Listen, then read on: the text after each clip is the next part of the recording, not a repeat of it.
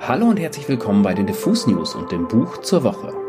Wie immer von und mit Daniel Koch, diesmal aber ausnahmsweise am Donnerstag und nicht am Montag, weil das Buch, das ich euch heute ans Herz legen möchte, eine Sperrfrist bis zum heutigen Erscheinungstag hatte. Daran erkennt man schon, wir haben es heute mit einer sehr prominenten Veröffentlichung zu tun. Frauen schulden dir gar nichts, heißt das Buch, und geschrieben hat es Florence Given.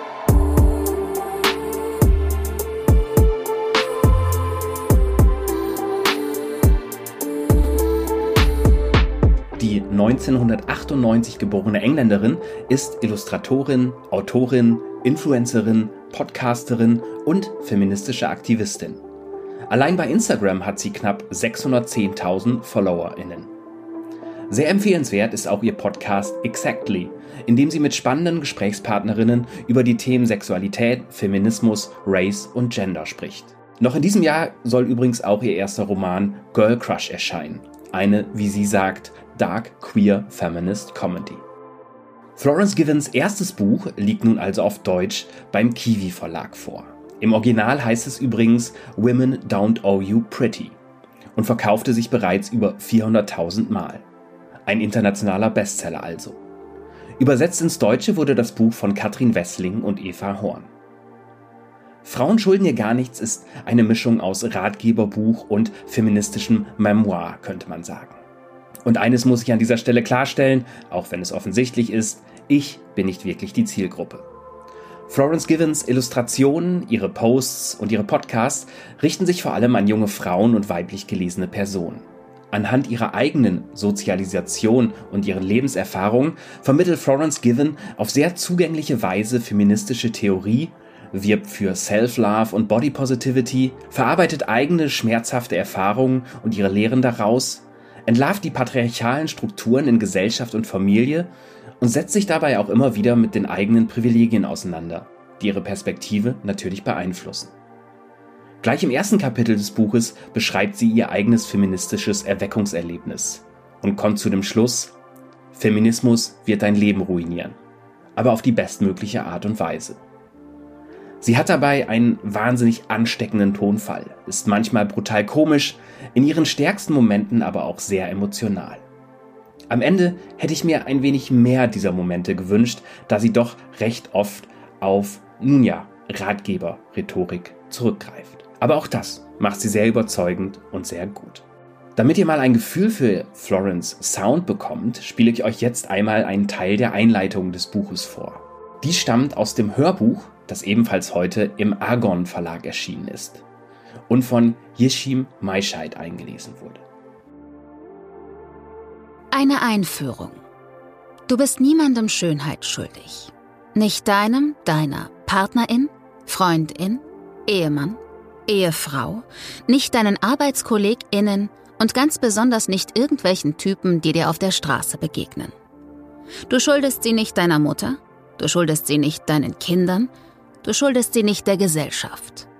Schönheit ist keine Miete, die du als weiblich gelesene Person zahlen musst, um deinen Platz in der Welt einnehmen zu dürfen. Aaron McKean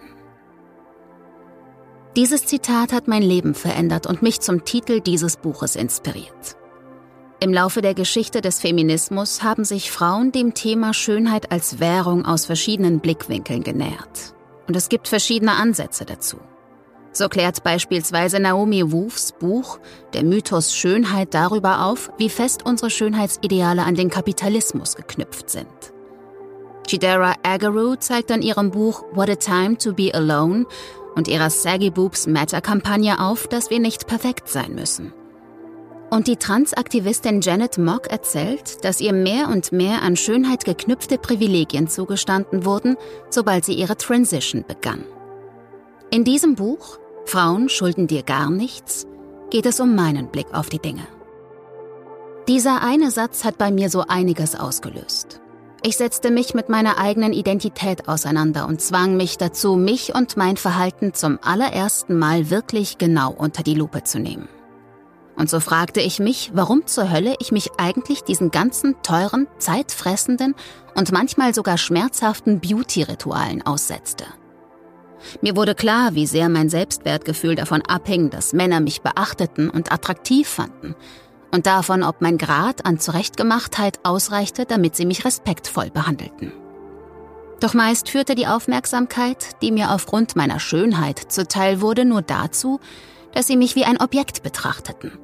Und Männer respektieren keine Objekte. Schließlich ist ein Objekt etwas, das wir benutzen, ohne uns groß Gedanken darüber zu machen. Die Beziehung ist recht einseitig. Und weil Objekte keine eigene Meinung haben sollen, konnten viele Männer nicht angemessen mit meiner Zurückweisung umgehen und beschimpften mich beispielsweise als frigide. All das einzusehen war befreiend und unangenehm zugleich. Also genau so, wie sich Weiterentwicklung meistens anfühlt. Dieses Zitat zwang mich außerdem dazu, mich mit den Standards, an denen die Schönheit einer Person gemessen wird und damit, was schön überhaupt bedeutet, auseinanderzusetzen. In unserer Gesellschaft wird Schönheit danach bewertet, wie weiß, dünn, nicht behindert und cisgender jemand ist. Ich begriff, wie oft mein eigenes Aussehen mir schon Vorteile verschafft hatte.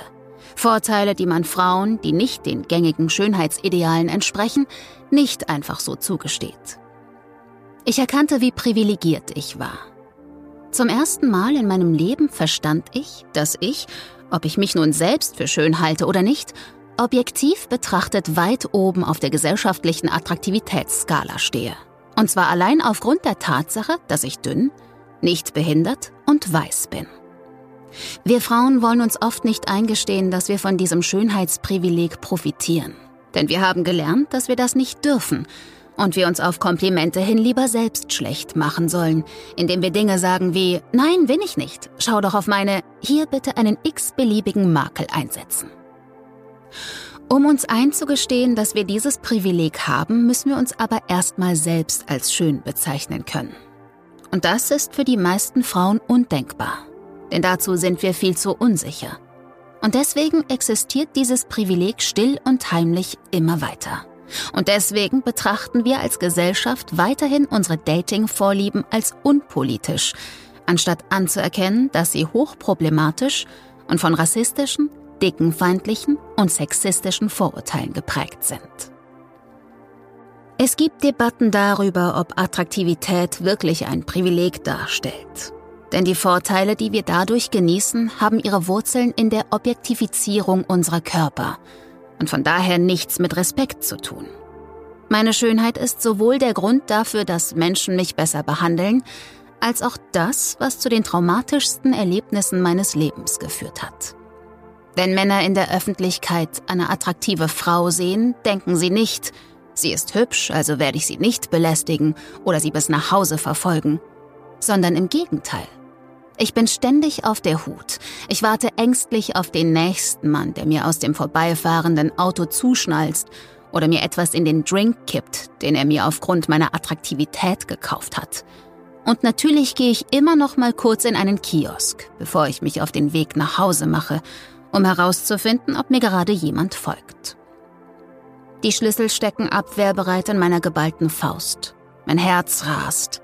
Ich schaue über meine Schulter, während ich gleichzeitig überlege, was der sicherste Weg nach Hause ist. Und zur Not bedeutet das, Geld für ein Taxi auszugeben. So sieht die Realität für die meisten Frauen aus, wenn sie sich in der Öffentlichkeit bewegen. Ich habe aufgehört zu zählen, wie oft ich darüber nachgedacht habe, mir eine Glatze zu schneiden, um den größten Teil der sexualisierten Belästigungen über Nacht los zu sein. Aber ich bin zu der Erkenntnis gelangt, dass ich damit ja implizieren würde, dass es in meiner Verantwortung liegt, diese Belästigungen zu verhindern. Und dass Frauen, die sich feminin geben, ja selbst schuld seien. Das war, wie gesagt, ein Teil der Einleitung des Buches aus dem Hörbuch, das im Argon Verlag erschienen ist. Frauen schulden dir gar nichts von Florence Given ist ein Buch, das viele Kritikerinnen als sowas wie eine gute Einstiegsdroge oder als Starting Point zum Feminismus bezeichnet haben. Oft wurde dabei die hippieske, farbenfrohe 70s-Ästhetik ihrer Illustrationen als einen Punkt genannt, der das Buch einerseits sehr zugänglich macht, andererseits aber auch nach Feminismus Light aussähe. Trotzdem attestierten ihr viele Kritikerinnen, dass ihr Buch eine große Inspiration für junge Frauen sein kann. Mit der Einschränkung, dass Florence Given vor allem aus der Perspektive einer jungen, mittelständischen, weißen Frau spricht. die zwar immer wieder, wie auch in der Einleitung gehört, ihre daraus resultierenden Privilegien benennt und hinterfragt, aber laut einigen berechtigten Kritiken zu selten die Erfahrungen von Women of Color wirklich konsequent mitdenkt. Florence Given verweist in diesen Momenten oft auf die britisch-nigerianische Autorin und Instagrammerin Chidera Egere, die bei Instagram als The Slumflower bekannt ist. Ein interessanter Punkt, denn mit ihr gab es Ende 2020 einen sehr öffentlichen Disput, weil Givens Buch in vielen Teilen Egeres How to Get Over a Boy ähnelte. Was sich auf die Kernthesen ebenso bezöge wie auf die mit Illustrationen und ansprechendem Layout arbeitenden Bücher. Im Internet findet man dazu noch heute private WhatsApp-Auseinandersetzungen der beiden, die übrigens lange Zeit befreundet waren. Wie genau man sich am Ende geeinigt hat, ist leider nicht dokumentiert. Von meiner Seite an dieser Stelle vielleicht ganz diplomatisch die ausdrückliche Leseempfehlung für Chidera Aguirre's Bücher What a Time to Be Alone und How to Get Over a Boy, die man auch gerne ins Deutsche übersetzen könnte. Dass Florence Given viele Menschen mit ihrer Arbeit und ihrem Buch inspiriert hat, kann man ihr indes auf keinen Fall absprechen. Das liest man aus den zahlreichen Dankesworten und emotionalen Reviews, die man bei Bookstagram findet. Man kann davon ausgehen, dass nur noch einige von jungen deutschen Leserinnen dazukommen werden.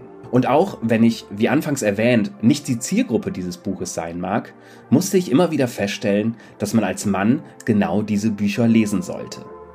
Eines von vielen Problemen beim Thema Feminismus und Männer ist nämlich, dass immer wieder Typen mit Typen über Frauen reden, wo dann meistens Mist bei rauskommt und nicht selten frauenfeindlicher Mist. Bücher wie dieses sind deshalb auch für Männer geeignet und auch für Männer wichtig. So, wie immer haben wir auch diesmal wieder zwei Bücher zur Verlosung vom Kiwi Verlag bekommen. Danke dafür. Wenn ihr eines gewinnen wollt, schreibt uns einfach eine Mail mit dem Stichwort Frauen schulden dir gar nichts an verlosung@diffusmac.de und gebt bitte eure Postadresse an. Das war es für heute mit dem Buch zur Woche bei den Diffus News. Mein Name ist Daniel Koch und ich sage wie immer Tschüss und bis zum nächsten Buch.